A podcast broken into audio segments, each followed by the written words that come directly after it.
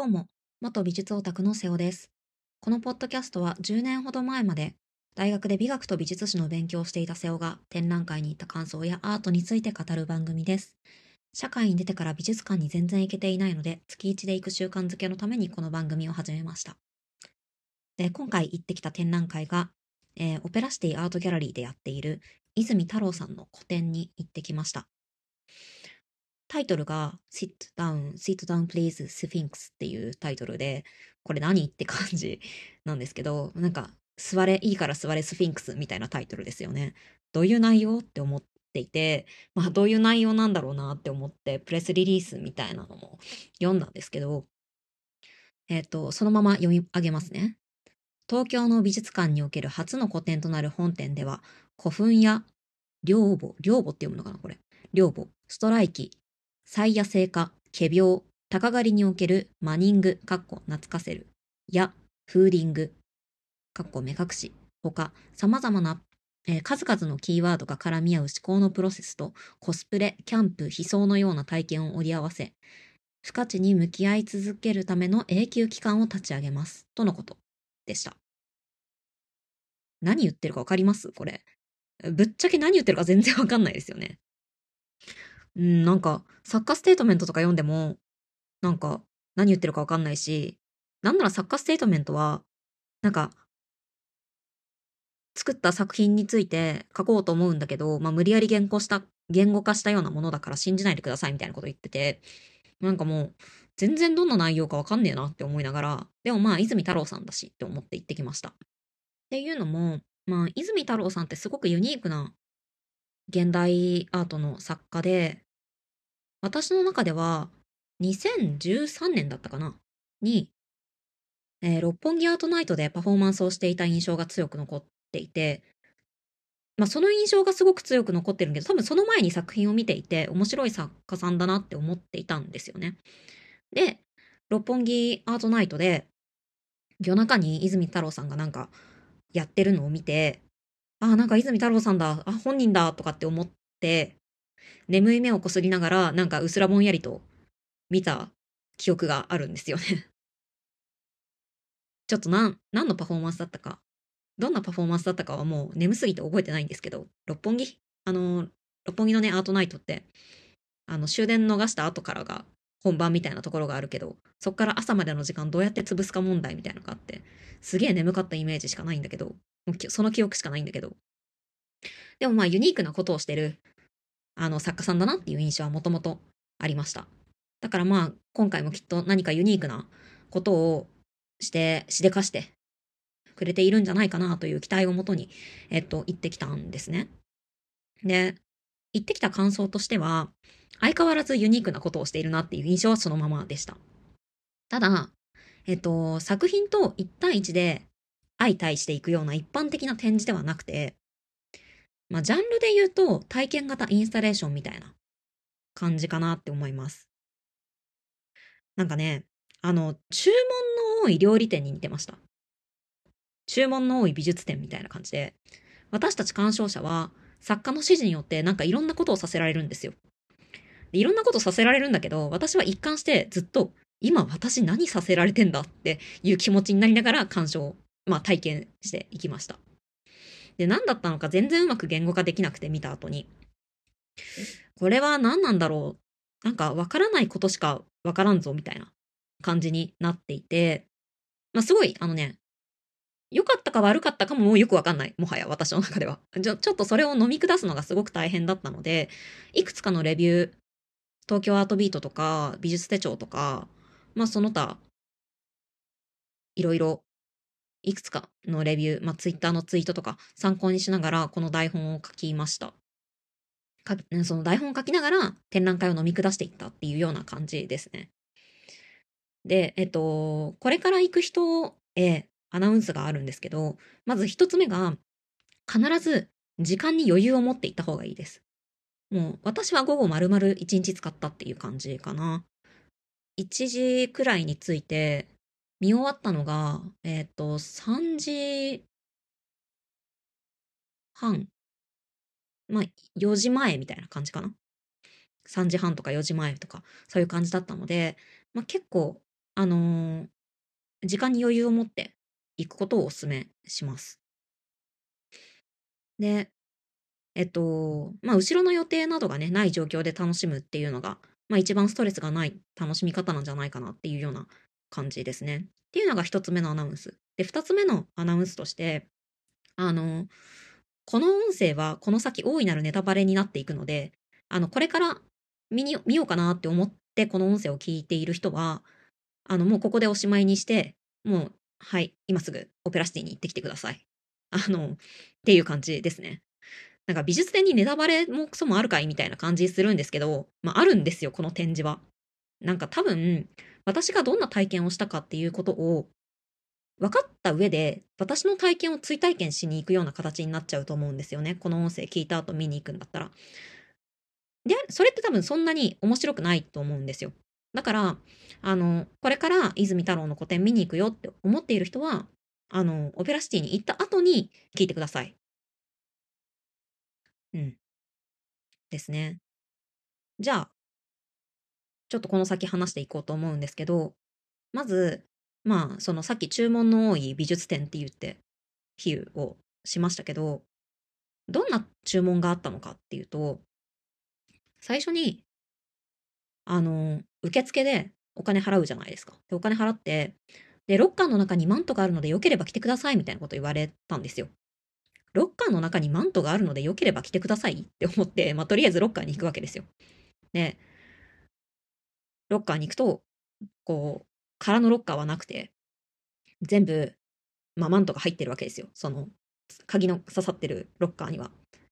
で、そのマントが、なんかマントって言われて想像するよりも随分重くて、なんかくっそ重たいマントが出てきて、マントっていうかなんか、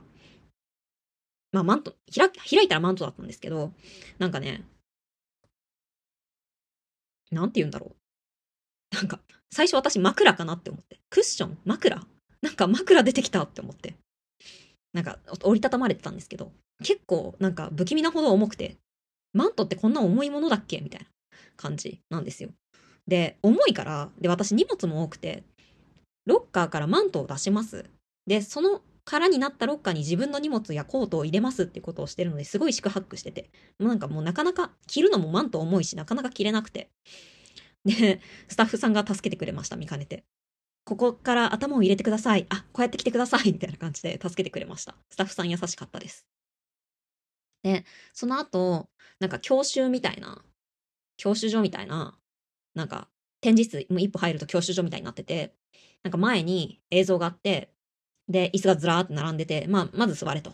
で、座ります。で、座るその椅子のところに QR コードがあるので、その QR コードを読み込んでくださいっていうと、なんと17分の教習音声を聞いてくださいみたいなことを言われるわけですよ。で、その音声が、いや、17分ってって思って、聞けるかなって思ったんだけど、まあ意外と聞けました。すっごいね、こういうウィスパーボイスで、これ、聞き取れてますかねこういうウィスパーボイスで、17分。延々と、この展示におけるルールみたいなことを、あの、聞かされます。ルールがね、10個くらいあったかな全然覚えてないです。なんかね、ひたすら、なんかあなたは野生に慣れていなさすぎるので気をつけてくださいみたいなことをなんか言われて、その野生っていうのはキーワードなんですよね。さっきの、あのー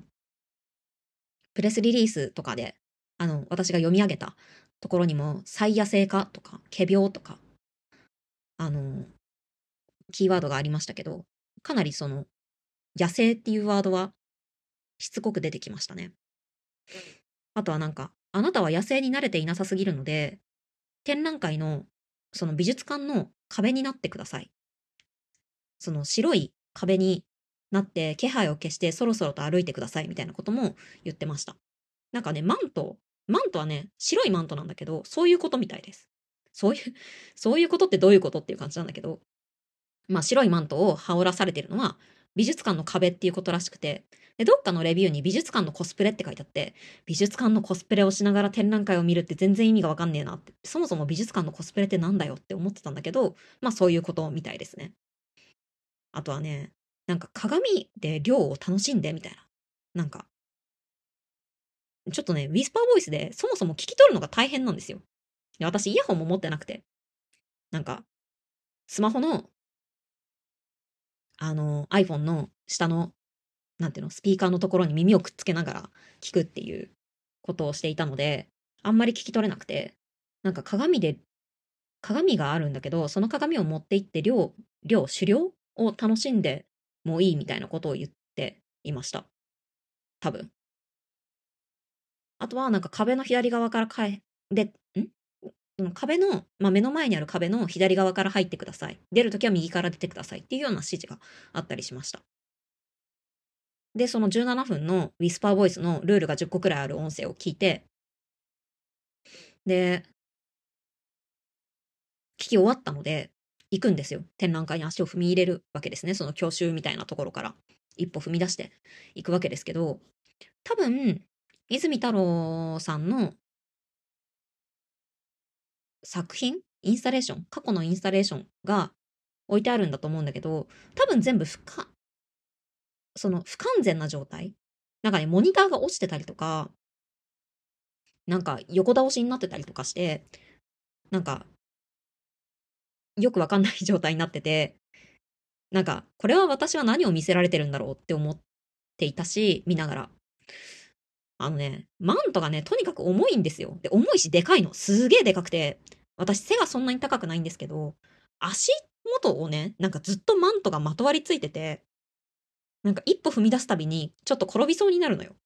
なので、もうなんか自分がマントを着てるっていうこと以外、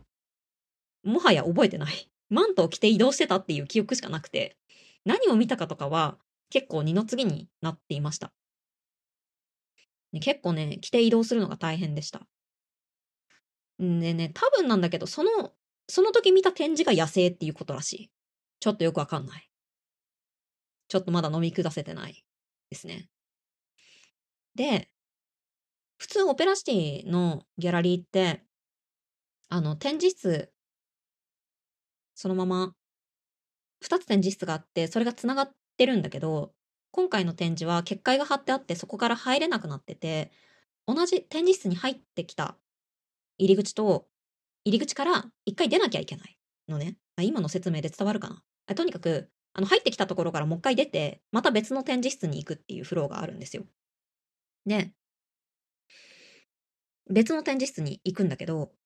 別の展示室に行く途中の長い廊下みたいのがあるんだけど、そこにもまた指示が書いてあって、あなたが着てるそのマントを、まあ実際は、あの、展示室から出るときに、じゃあマント一回脱いじゃってくださいっていうふうに、あの、危ないからだと思うんだけど、スタッフさんに言われて、で、マント小脇に抱えて、その別の展示室に移動するんだけど、その着てたマントを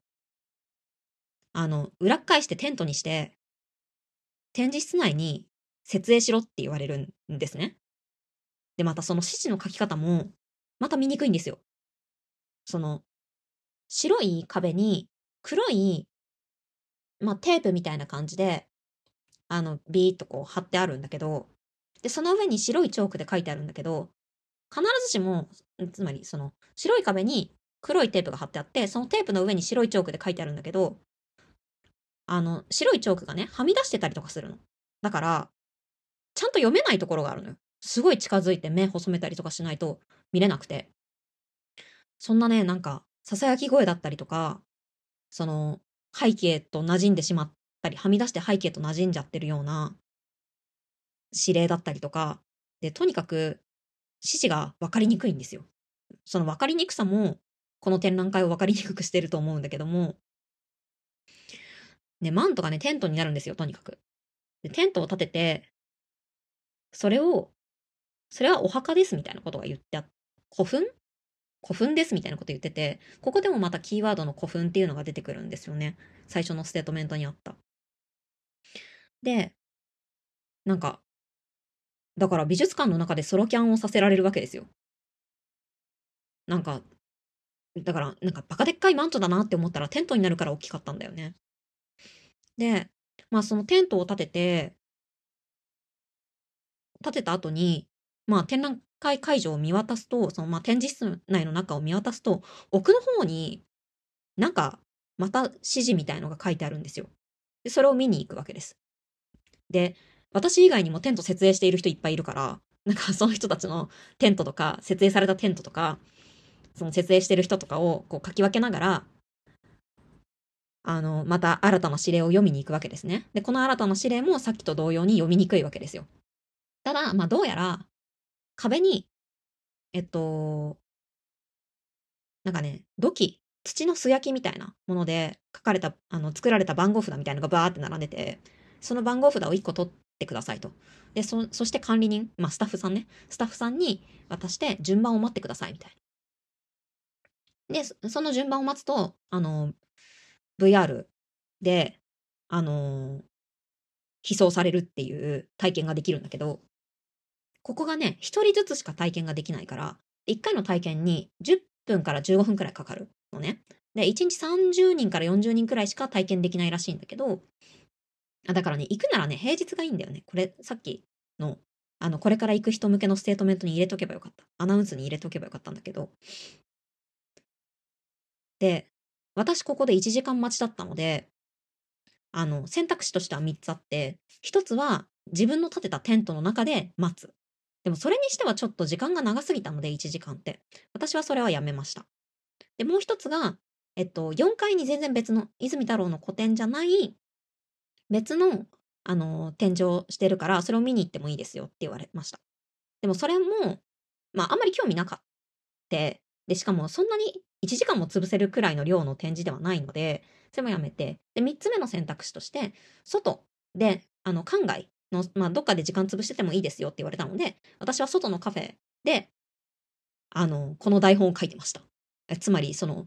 全然飲み下せないなと思って、この台本を書きながら、私が今見てる展覧会って何なんだろうなっていうことを考える時間を取りました。で、1時間くらいカフェで時間潰して、で、待ったら、まあ、あと10分くらいで自分の番だったので、あと1人とか2人とかで自分の番だったので、で、その間自分が建てたテント、あの、撤去されてなかったので、あの、そう、テントはね、撤去されたりとかもするみたいなんだけど、ま、まだ撤去されてなかったので、えっと、私はその自分の建てたテントの中で、ツイッターとかしながら、ツイッターで、泉太郎古典とか、泉太郎スフィンクスとか、泉太郎オペラシティとかで検索しまくって、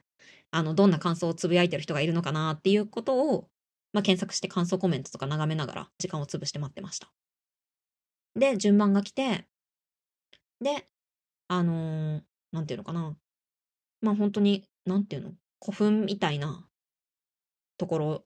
に連れてかれて、古墳みたいなところに連れてかれて、古墳みたいな、えっ、ー、と、まあ、古墳の内部みたいな、なんか、こう、村の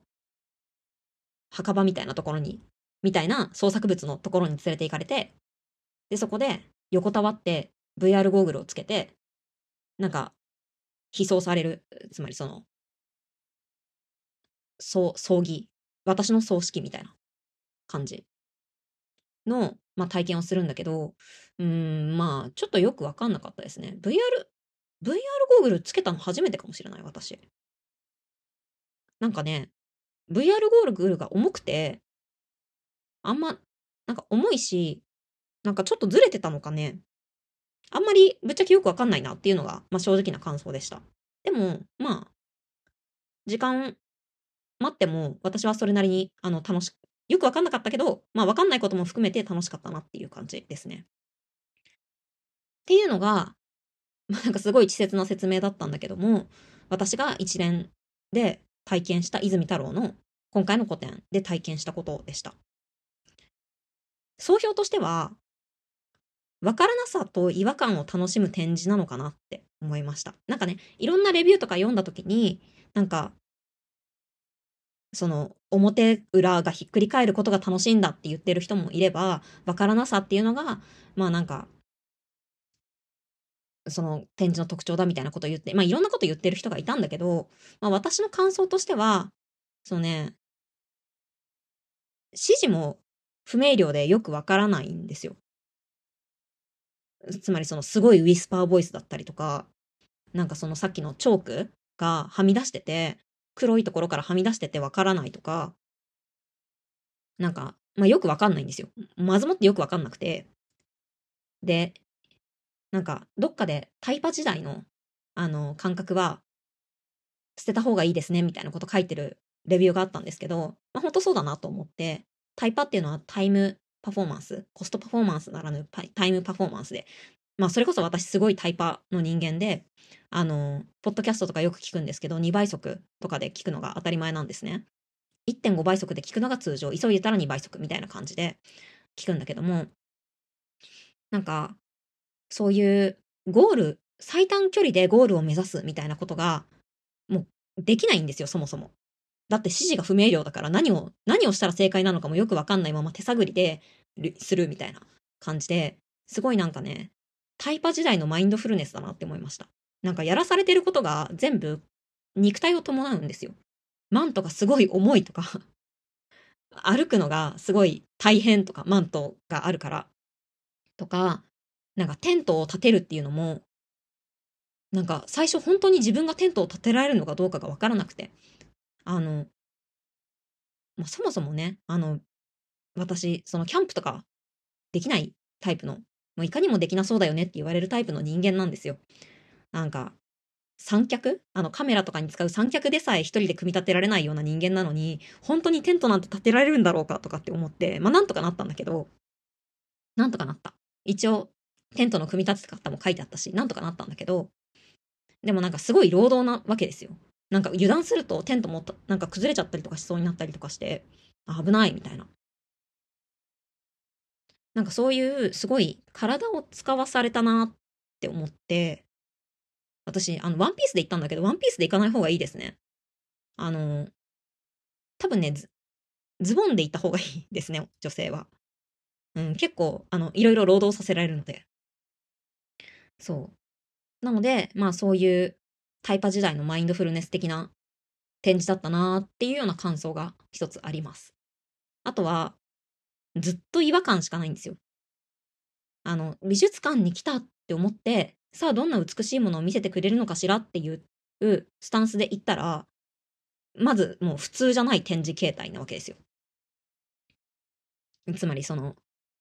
その注文の多い美術展なわけですよ。だから全然普通じゃない展示形態だし、美術館でソロキャンさせられるし、なんか、表裏、あ、そのマントもね、その、古墳の柄が印刷してあるんだけど、それはね、表に印刷し、表って、つまり外側に印刷してあって、テントの中入ると全然白いテントなんですよね。だから古墳じゃないのよ、入ると。古墳の内部の写真が、普通だったら、テントの内側にあれば、これは古墳の内部の写真をテントの内側に印刷して、その、古墳っていうことに見立てたテントなんだなって素直に受け入れられるんだけど、古墳の内部の印刷がテントの外側にあるから、わけがわかんないんですよ。だからその表裏がひっくり返ってる古墳とか、あとなんか生きてるのに葬式あげられる自分とか、その葬式もなんか、私の知ってる葬式の感じではなくて、まあ、どこかの、どこかの国ではこういう葬式の仕方をされるのかもしれないな、どこかの国、どこかの時代ではこういう葬式のされ方をしてるのかもしれないなとは思ったけど、まあ、生きながらこの悲葬されるとか、なんか、知ってる常識からのズレしかなくて、まあそういうずっと違和感があるので、そういうわからなさと違和感を楽しむ展示だったのかなっていう飲み下し方を今一応してます。えっと、展覧会自体は3月の26日までかな？えっと、やっているので、まもしこれ聞いて、何それちょっと私も行きたいって思った人は、まあ、ネタバレしてしまったけども、ぜひ、足を運んでみるといいかなと思います。結構、もう一回くらい行きたいなって思ってます。ちょっとスケジュール的に無理かもしれないんだけど、まあ、気持ちとしてはもう一回くらい行ってみたいなっていうふうに思ってるっていう感じですね。なので結構おすすめの展覧会ではあります。なんか、まあ、いかにも現代アートっていう感じではあるけど、まあ、私は結構楽しかったですね。うん。まあ、体験型のインスタレーション好きだからっていうのもあると思うんですけど、うん。で、最後に雑談的になんですけど、なんか泉太郎の、あのー、今回の展示の感想をツイッターで探してるときに、もうヘドが出るって言ってる人がいて、なんか、あ、本当に嫌だったんだなって思ってちょっと面白かったです。なんか、まあ体験型のインスタレーション私はすごい好きだけども、あの、その人は体験型参加型のインスタレーション好きじゃなかったみたいで、もうヘドが出るって言ってて、でも確かに今回の展示、体験型のインスタレーションの極みだなっていうのがあって、まあなんかどれが作品なのっていうよりは、一連の体験が全て作品ですっていうようなタイプの、あの、ものだったので、その、私、まあ第1回でも、リーウ・ファンテンの、あのー、番、回でも喋りましたけど、私インスタレーションで卒論を書いたので、すごいあの、インスタレーションのその新しい形態なのかななんてことを考えてちょっとワクワクしたりしていました。まあ、私が知らないだけで、10年くらいね、美術館行ってなかったから、私が知らないだけで、まあこういう感じの展示って他にもあるのかもしれないんだけども、私は、少なくとも私はすごい初体験だったので、なんかめっちゃ楽しかったですね。なんか雑談とかって言って結局泉太郎展の話しちゃった。